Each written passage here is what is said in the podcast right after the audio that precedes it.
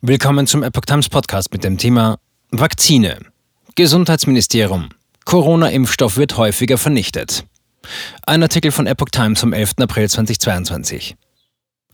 Das Bundesgesundheitsministerium rechnet damit, dass Ärzte, Apotheker und Impfzentren Corona-Impfstoff in nicht wenigen Fällen vernichtet haben. Die abgegebenen Impfstoffe legen derzeit weiterhin nur in Mehrdosenbehältnissen vor, teilte das Ministerium der Welt mit. Bei Anbruch seien die enthaltenen Impfdosen gemäß Zulassung nur wenige Stunden haltbar. Bei der derzeitigen Geschwindigkeit der Impfkampagne ist nicht davon auszugehen, dass sich vor Ort in jedem Fall eine hinreichende Anzahl zu impfender Personen findet, um die in einem Mehrdosenbehältnis verfügbaren Impfdosen in Gänze aufzubrauchen, teilte das Ministerium mit. Ein Verwurf von Impfstoff dürfte in diesem Fall derzeit in nicht wenigen Fällen erfolgen.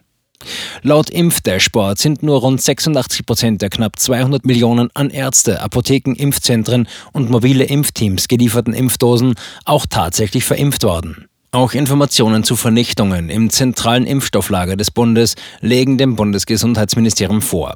Gründe seien unter anderem Bruch bei Kommissionierung, Beschädigungen beim Transport, zum Beispiel Erschütterungen, Unfälle, Flüssigkeitsverluste und das erreichte Verfallsdatum.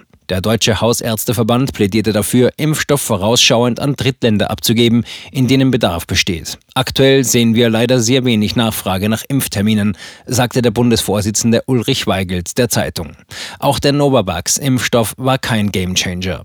Es müsse deswegen alles dafür getan werden, dass so wenig Impfstoff wie möglich abläuft und am Ende vernichtet werden muss.